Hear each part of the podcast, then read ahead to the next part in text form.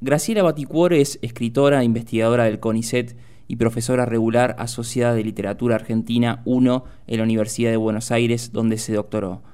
Publicó recientemente La Mujer Romántica, Lectoras, Autoras y Escritores 1830-1870, que en rigor es la reedición, la edición ampliada, corregida y definitiva de un libro que fue probablemente la investigación más importante de su vida y es el motivo que nos convoca a conversar esta noche.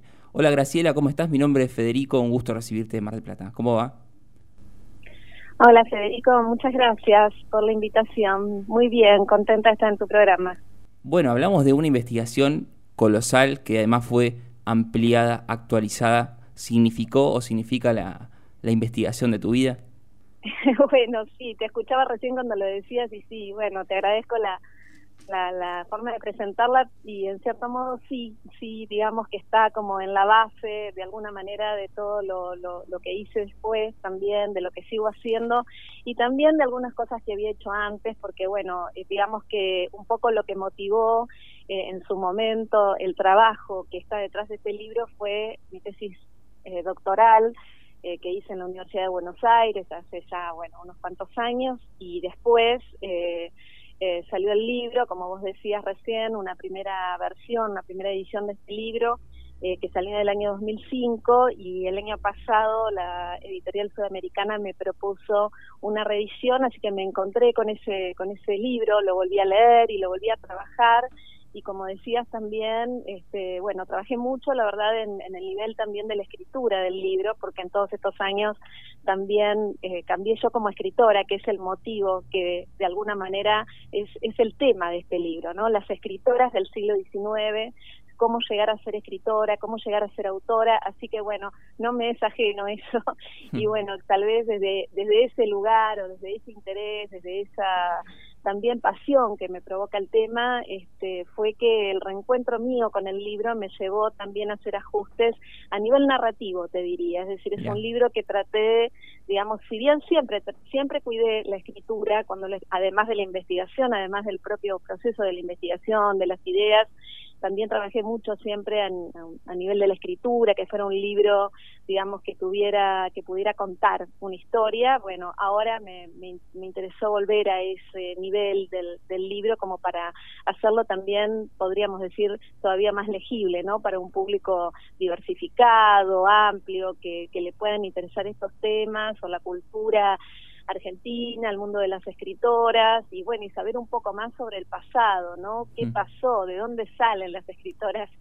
Este, o, qué tienen que ver las escritoras actuales o los, y los escritores y la cultura literaria con ese pasado que parece remoto del siglo XIX, bueno, donde las mujeres también leían y escribían, ¿no? Sí, bueno, uno de los eh, primeros términos que que se analiza en el libro es la figura de la mujer ilustrada y esa puja o, esa, o esas dos maneras de verlo entre Sarmiento y, Alberdi, eh, donde Sarmiento decía, mm. está muy interesante pensando en un futuro, pero no pensando en un presente. ¿Cómo eran las diferentes posiciones entre, entre ellos dos? Bueno, digamos, en primer lugar, ya que traes ese, esa, esa figuración, vamos a decir, que es la de la mujer ilustrada, eh, digamos, eso, digamos, tengo que decir eso primero, ¿no? La idea de la mujer ilustrada que está muy presente también en estos en estos escritores que vos mencionás, Sarmiento y Alberdi, que en realidad forman parte de un periodo que es el periodo romántico en la Argentina, ¿no? Es decir, que también en ellos va a estar funcionando otra figuración, podríamos decir, que es la que le da título a la obra, ¿no? Que es la mujer romántica. Entonces, ¿qué hay en ese en ese arco que arman una y otra figura de mujer, de la mujer ilustrada, la mujer romántica, bueno, hay también todo un pasaje de épocas, te diría, ¿no? la mujer ilustrada es la mujer eh, es una mujer, mm, podríamos decir, sobre todo que viene también de la cultura europea del siglo XVIII, el imaginario que crea en torno suyo y que es una mujer instruida, eh, con conocimientos, que en el caso de las mujeres sobre todo tienen que ser útiles, pero la mujer romántica es una mujer también comprometida con su época, comprometida con ese siglo XIX atravesado por las guerras, por las luchas facciosas, en ese horizonte, digamos, figuras como Sarmiento y Alberdi, una de neta, digamos, netamente romántica, digo, la de Sarmiento es sobre todo un romántico y este y bueno, es quien va a estar siempre como muy eh, muy eh, muy estimulado por la idea de la educación de la mujer, por su ilustración, sí, pero, pero digamos por una mujer que también pueda llegar a profesionalizarse. A medida que pasa el tiempo, él va adoptando este criterio, aunque ninguno, digamos, no tanto Alberdi, que tiene eh, que va también, digamos, se suma al principio a esa efusión de, de, de, su generación de imaginar a una mujer romántica, pero después va dejándola pasar, ¿no? No le interesa tanto esto, sino, digamos, eh, una especie de educación eh, más práctica, más aplicada a las necesidades eh, más perentorias, podríamos decir, del país. En cambio, Sarmiento, que es un gran, bueno, ¿no? Amante, digamos, de la educación, sigue pensando en ese rol de las mujeres eh, como colaboradoras, ¿no? Este, de algún modo de de esa nación que se está gestando, de esa nación progresista, entre comillas, civilizada, que imaginan todos estos hombres, ¿no? Mm. Eh, ahora bien, ninguno de ellos, también hay que decirlo, porque me parece que tu pregunta, supongo que también, me pareció que también iba por ahí, que es algo que trabajo en el libro, ninguno de ellos está pensando de una manera este, muy vehemente en el tema de las mujeres como escritoras, ¿no? Sarmiento mira esto con mejores ojos a medida que pasa el tiempo y de hecho es amigo, interlocutor de algunas escritoras eh, que publican, ¿no? Y que son conocidas como tales, ¿no? Como Eduardo Mancilla, como Juana Manso, que es su gran colaboradora. Pero eh, digamos que esta no es la premisa número uno para estos hombres, sino la idea de educar a las mujeres eh, siempre en consonancia con un criterio de país eh, que marcha hacia el progreso y la civilización. Hay una, hay una especie de lema, de eslogan, de época que se reitera no solo en, estos hombres, sino muy propio de la época, pero que lo dice Sarmiento en algún momento, que es la civilización de un pueblo eh, o el progreso de un pueblo se mide por la civilización de la mujer. Entonces, esta idea le da un poco de entrada, ¿no? Le da un poco de enter, podríamos decir, a la posibilidad eh, a la cabida de estas mujeres escritoras que de todas maneras van a tener que hacer muchas piruetas, podríamos decir, para poder incorporarse a un escenario literario, ¿no? que es lo que yo estudio sobre todo, a un, un escenario literario que está en plena formación, ¿no? Que digo, porque el siglo XIX es un siglo en el que todavía no existen los clásicos americanos, sino que se están escribiendo. Y bueno, muchos de ellos fueron escritos por varones, ¿no? Y los seguimos leyendo en esa línea durante mucho tiempo. Sin embargo, en ese en ese mundo también había escritoras que se fueron abriendo camino, ¿no? De distintas maneras para poder este, escribir, publicar y bueno, y ahí es que yo trabajo en el libro con distintas figuras, distintos, distintas estrategias que toman las escritoras para poder eh, insertarse, ¿no? Como tales y bueno, si querés podemos hablar, no sé, eh, también un poquito de, de los distintos casos, ¿no? De escritoras que tomo. Sí, bueno, eh, nombrame si querés o ejemplificame eh, esto que, quería preguntarte con la que quieras, pero cuando una mujer estaba firmando un libro en el siglo XIX estaba también rompiendo capas sociales o, movilizando mucho a la, sociedad porque estaba esa figura de colaboradora o nombrar mecenazgo en ese siglo no es lo mismo que nombrarlo eh, ahora. ¿Qué significaba realmente cuando una mujer firmaba un libro en esa época y cómo estaba también eh, reaccionando o sonando como si fuera un diapasón lo que pasaba alrededor o, la sociedad en su conjunto? Bueno, hay un montón de cosas para decir en torno a esto que vos planteás muy bien, ¿no? En primer lugar, yo un poco retomando algo que te decía hace un rato, hay, hay que ver que en muchas veces en los textos que escriben los varones, ¿no? Aún estos hombres que son progresistas y que apoyan la educación de la mujer, por ejemplo, podemos tomar no solo el caso de Sarmiento, sino, por ejemplo, podría darte el ejemplo de, de la novela Amalia de José Mármol, que está en el libro y que me interesa porque es una ficción y en esa ficción aparece este como muy prominente quien le da título a la obra que es una mujer que es una mujer que tiene todas las características de esa mujer romántica tal como la conciben estos hombres que no es solamente una mujer sentimental sino una mujer comprometida con este, la vida política ¿no? del país. Amalia es alguien que aparece como colaboradora de los jóvenes, de la juventud romántica, que en la novela son los opositores a Rosas. Entonces, es una novela política, Amalia, en donde las mujeres tienen un rol, ¿no? Un rol, digamos, y están jugando una carta en los distintos escenarios partidarios eh, políticos. Ahora, en esa misma novela, por ejemplo, en Amalia de Mármol, donde aparece, digamos, donde se apoya la figura de la mujer lectora de una romántica, de una mujer romántica que también es lectora, eh, lee los mismos libros, las mismas cosas, está formada, tiene un gusto, eh, entre comillas, progresista, civilizador, eh, como lo querían los románticos. Sin embargo, en ningún momento se imagina o se juega con la idea de una mujer escritora, sí de una mujer lectora, una mujer que acompañe, que colabore, que colabore con que, y bueno, con todo lo que hay que hacer, digamos, en, en ese país que digamos que, que, además se juega en el que se juega una gran batalla de, de, facciones. Y bueno cómo imaginan los románticos a ese tipo de mujer colaboradora ilustrada instruida que va a educar al ciudadano no la imaginan como una escritora la imaginan como una lectora en todo caso. Ahora bien sobre ese sobre ese escenario que es qué es lo que dicen los hombres qué es lo que dicen los escritores podemos ver qué es lo que hacen las mujeres qué es lo que escriben las mujeres del siglo XIX y quiénes son yo trabajé sobre todo en este libro eh, con cuatro figuras de autoras que son las autoras, si querés, más resonantes, que fueron más conocidas, que no pudieron dejar de ser leídas en el siglo XIX, este, sino que al, revés, ¿no? que fueron muy leídas y reconocidas y que usaron distintas estrategias, como digo, para poder insertarse como escritoras dentro de ese escenario cultural este, de la Argentina del siglo XIX.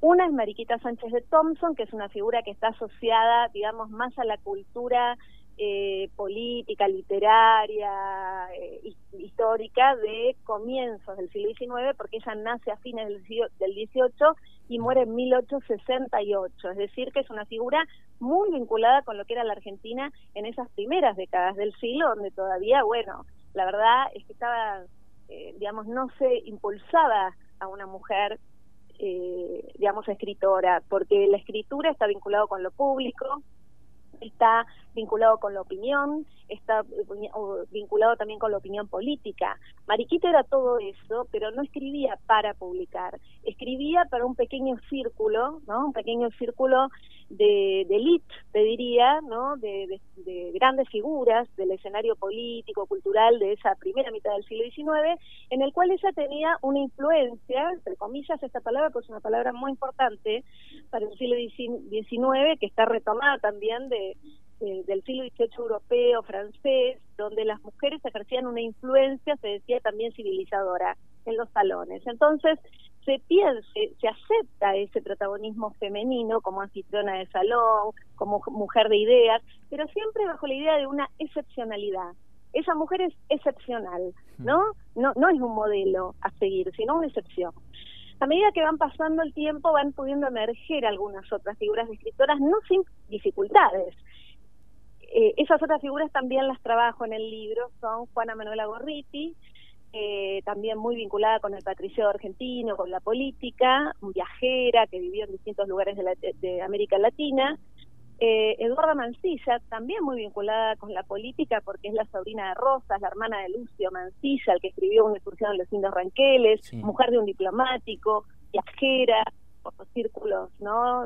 de la élite internacional. Juana Manso, que fue una viajera, pero en otra clave, porque como Gorriti estuvo exiliada y eh, escribió eh, a lo largo de su vida eh, muchos textos, bueno, no llevaría tiempo hablar de ellos, pero digamos, todas estas mujeres crean imaginarios ficcionales que son muy interesantes, porque en esos imaginarios hablan de la patria, hablan de la política, tienen una mirada crítica respecto de lo que está pasando, a veces digamos, tomando partido por ciertas posiciones, a veces criticándolas. Entonces, es muy interesante hoy en día también, ¿no? Estamos por ahí más abiertos a, a pensar este, en una comunidad mixta, ¿no? De escritores y de escritoras, revisar eh, también ese pasado para poder visibilizar la presencia y la voz de estas mujeres, que por más que, digamos, eh, no integrara, no, no, no se, digamos, no integraran el canon durante mucho tiempo, tuvieron una, una participación muy activa y opinaron a través de sus libros, que son a veces ensayísticos, a veces eh, ficcionales y también eh, periodísticos. Esas se escriben en la prensa y en otro de los apartados del libro yo también trabajo con las mujeres en la prensa en el siglo XIX. Paro acá porque por ahí hice una tirada larga, ¿no? Pero no, no, no. Yo me, anoté una palabra que, vos le pusiste el acento, que fue la influencia. Te pregunto entonces, ¿qué hace realmente a una escritora sabiendo que la popularidad o el dinero son también otros de los grandes temas tratados en el libro? Estas cuestiones, digamos, eh, aparecen, eh, digamos, cuando uno empieza a mirar los textos en relación y la incidencia de estas mujeres escritoras y también el tipo de políticas, podríamos decir, políticas o estrategias, estrategias autorales que ellas utilizaron para poder ser leídas y que les y, y hacerse un lugar, ¿no? En esa comunidad que era sobre todo masculina, de mm. hombres de gran influencia, ¿no? Pero que era eminentemente una comunidad masculina. algunas de ellas, como te digo, digamos, si, pensamos en el término influencia, como te decía, el caso de Mariquita, nos permite estudiar esa influencia que se ejerce a través del, de lo que yo llamo la cultura del trato. Eh, ¿Qué sería esto? Es decir, el trato, el saber tratar, el eh, tratar a una comunidad que hoy rápidamente podríamos decir de elite, mm, digamos, ella, digamos, si bien es muy conocida, es, entre comillas, popularmente conocida, su, su radio de incidencias es sobre todo entre un público acotado, porque es lo que constituye público a comienzos y mediados del siglo XIX en la Argentina, es decir, el público era estrecho, el público estaba hecho eh, de una comunidad eminentemente masculina y pequeña, ¿no? A medida que la alfabetización eh, se va haciendo lugar y se va convirtiendo en una práctica a medida que avanzamos a lo largo del siglo XIX, entonces las mujeres tienen también, este, aunque en menor medida, una oportunidad de pensar, de, pensar, digamos, también en, eh, digamos, tener una incidencia o en hacerse un lugar, eh, eh de mayor popularidad entre el público. Esto no siempre va acompañado de dinero, ¿no? Aunque esto eh, forma parte de las expectativas y de las necesidades de las mujeres. Por ejemplo, Juana Manso este, se queja en uno de los semanarios que ella funda en Buenos Aires. Ella fue una gran periodista, una mujer, digamos, de la prensa también, además de ser educadora, además de escribir novelas, además, digamos, de, participar en políticas culturales y ser una gran interlocutora y colaboradora de Sarmiento, eh, ella fundó periódicos, tanto en Brasil, donde estuvo exiliada, como en Buenos Aires, ¿no? En Buenos Aires fundó el álbum de señoritas, por ejemplo. Eso, ese periódico, por ejemplo, eh, duró apenas dos meses, ocho semanas. Eh, pero es muy interesante lo que ella intenta hacer ahí en términos de opiniones, cómo vuelca sus opiniones, cómo opina, cómo ensaya ideas, defiende la idea este, de una educación laica y mixta que incluya y ponga por igual o digamos a hombres y mujeres eh, escribe novelas donde hace críticas por ejemplo al racismo a la esclavitud escribe una novela que se llama La familia del fundador ambientada en Brasil y donde mira toda la cuestión de la esclavitud, del esclavismo, ¿no? que era también un tema en el 53, 1853 cuando la publica, pero tiene corta vida el semanario porque ella, lo mismo que Sarmiento, se quejan de que el público es escaso y de que nadie compra el diario. Y además nadie lo compra no solo porque el público es escaso, sino porque tampoco esta es una prédica generalizada, es decir, eh, Manso es una escritora muy frontal, eh, muy coherente y muy batalladora respecto de ideas que son bastante jóvenes o modernas para, eh, digamos, eh, esa Argentina, ¿no? Que digamos que recién empieza a democratizar la idea de lectura y escritura. Entonces, depende dónde nos paremos, en qué, en cuál de estas figuras de escritoras vamos a encontrar escritoras más profesionalizadas, como es el caso de Gorriti, que también, ¿no? Yo te decía hace un rato que es una mujer que viene del patriciado, este que digamos em, empezó siendo muy jovencita se exilia lo mismo que Juana Manso ella se exilia hacia el norte no se va a vivir a, Bolivia ahí se casa con un hombre que va a llegar a ser el presidente de la República no este Manuel Isidoro Belzú o sea las biografías de estas mujeres son fascinantes no porque bueno digamos están llenas de de, por un lado de, de, transgresiones para la época, pero por el otro lado también de estrategias para poder ser admitidas eh, como mujeres, para decirlo muy rápido, como mujeres honradas, mujeres cuya palabra puede ser aceptada. Pero la escritura es, es algo muy comprometedor para una mujer del siglo XIX. Gorriti tiene una frase que, bueno, ¿no? a la que siempre vuelvo y que yo trabajo en el libro, que es, el honor de un escritor es doble, el honor de su conducta y el honor de su pluma. ¿No? ¿Y esto qué, qué nos quiere decir? Esto, nos, esto de algún modo cristaliza algo que también trabajo mucho en el libro, que son los mecanismos de autocensura y a veces de censura que están, eh, que están acechando, constriñendo, afectando ¿no? Este, lo que lo que las mujeres escriben. Las mujeres siempre están pensando este, si eso puede ser escrito o no, si eso va a afectar su moral pública, porque justamente el lugar de la mujer en el siglo XIX, en términos de sentido común, de expectativas generalizadas, es el del hogar, la familia, la domesticidad.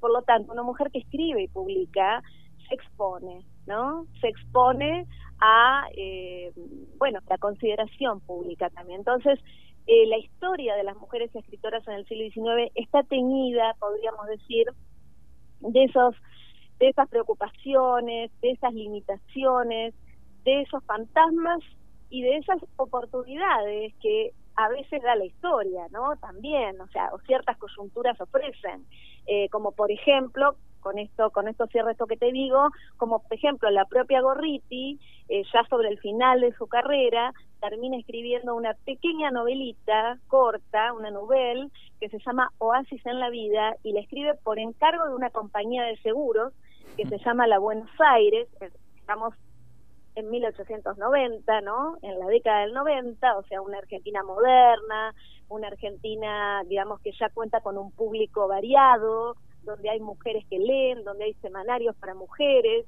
donde las mujeres también cuentan en términos de consumo. Entonces, ¿qué hace esta compañía de seguros? Busca a una escritora que tiene gran popularidad, como es Gorriti, que era un personaje muy popular, muy conocido en Latinoamérica, no solo en Argentina, y le dice, y le ofrece, le hace un contrato para que escriba una historia, una historia que tiene muchos condimentos románticos, una novelita de amor clásica, eh, donde los enamorados, para poder llegar a tener un final feliz, eh, bueno, ¿no? Y casarse y comer perdices, diríamos, eh, cuentan antes de que termine la novela con la intervención de la compañía de seguros La Buenos Aires, gracias a la cual cobran una herencia que le permite casarse e irse a vivir a Europa. Entonces, ahí tenemos un ejemplo de cómo una escritora que había vivido no de la profesión de las letras a lo largo de su vida, sino de dar clases, ¿no? De ser maestra, de eh, a pesar de que publicaba mucho en distintos semanarios, pero no vivía de eso, no le alcanzaba, no no no no siempre cobraba dinero por eso. Bueno, sobre el final de, de su vida aparecen estas otras condiciones ¿no? en la Argentina que hacen estas condiciones que tienen que ver con el consumo, con la ampliación del público, con la Buenos Aires moderna, que hace que una escritora pueda ser un atractivo para el público. Y la Compañía de Buenos Aires lo que hace es contratar a esta mujer para que escriba una historia donde se promocione, se publicite esta novela y se la regala a sus clientes para la Navidad de 1892. No sé si el ejemplo... Me encantó, me encantó, quiero, leer, quiero, quiero leerla. Entonces ahí pasamos de una punta a la otra a lo largo del siglo, ¿no? De alguien como Mariquita que escribe para un pequeño comité de de, de elite, ¿no? Y que tiene gran influencia, pero entre pocos, y un caso, un ejemplo como este que, que, que, ofrezco de, de Borriti, que escribe para, bueno, para un público ampliado, que es ese, público de fines de siglo, que al cual, no sé, una, una compañía con intereses de ganar dinero le, le obsequia una novelita de amor, ¿no? En la Buenos Aires de fines de siglo. Y bueno, esas cosas se analizan a lo largo del libro, eh, los posicionamientos de las escritoras, que como te decía, qué estrategias utilizan, qué oportunidades y qué tienen y también qué momentos o cuántos cuántas coerciones que tienen que ver con la autocensura o la censura en función de defender la honorabilidad de la mujer, ¿no? Eh, que puede, bueno, verse expuesta al, al escribir. El libro se llama La mujer romántica, está en todas las librerías del país, es muy apasionante, lo notamos en, tu testimonio, en estas historias que, nos estás comentando. Eh, y te pregunto, Graciela, por último, ¿cómo fue revisar el archivo del cual eh, cabe también destacarlo que vos fuiste pionera, nombrás a algunas de, tus colegas que después terminaron siendo tus amigas, como Beatriz Arlo, mm. María Moreno, entre otras, pero cómo fue revisar ese material con la digitalización que hay hoy en día y cómo pudiste nutrir tu investigación con, eh, por ejemplo, el trabajo de algunas universidades que se encargaron estos últimos años de poner a disposición de todos mucho material. Bueno, este, mira, justamente en realidad el archivo, por, así llamarlo, que, que está detrás de este libro es, bastante prolífico porque, bueno, tiene que ver con lo primero que me decías, es una investigación de varios años, a mí me llevó, digamos, seis años o más, digamos, este, escribir este libro en su momento, pero antes de eso bueno, había venido trabajando y bueno, la investigación en literatura, en historia y sobre todo cuando tiene que ver con el pasado es también muy azarosa y te lleva por, unos, por muchos caminos. Parte de, del material a veces lo encontré también en bibliotecas eh, extranjeras y en el momento en que yo empecé a trabajar con todo esto, digamos, hace ya eh, al comienzo, ¿no? Como te decía, hace ya unos cuantos años, en 2005 salió el libro, es decir, que yo eh, eh, hice esa investigación antes, lo que hice ahora fue ampliarla, corregirla, pero el grueso del material eh, fue conseguido eh, en ese momento inicial y en ese momento la digitalización no era tan grande, así que en la mayoría de los casos había que movilizarse lugares para poder encontrar los materiales y también el siglo XIX tiene esos desafíos, ¿no? Que es de pronto que vos para poder, o sea, no podés entrevistar a una escritora porque estás hablando, por ejemplo, en este caso porque estás trabajando el siglo XIX y además eh, los, los, los, manuscritos, los inéditos que pudieras conseguir eh, están en eso, digamos, en su mayoría son, son esos, son manuscritos. O sea que tiene todos esos desafíos que tienen que ver con la materialidad, escribir sobre el siglo XIX, escribir sobre las mujeres del pasado. Bueno, como te digo, es, verdad, hoy en día hay mucho material digitalizado, aunque se siguen haciendo búsquedas eh, que a veces justamente no se encuentran ¿no? en, la web para nada, digamos, sino que la tarea del investigador sigue vigente. Eh, pero bueno, no, este, digamos por ahí está más disponible y además tenemos ahora un elenco de gente que trabaja sobre el siglo XIX. Eh, vos decías, eh, hacías referencia, bueno, no, a la gente con la que trabajé antes y ahora. Bueno, cuando yo empecé a trabajar eh, con estos temas, me gusta siempre mencionar y agradecer a Cristina Iglesia, que fue mi eh, de algún modo mi maestra, con quien empecé a trabajar en estos temas hace muchos años, cuando todavía las mujeres escritoras no eran, no, no eran un tema, no entraban en los programas de estudio.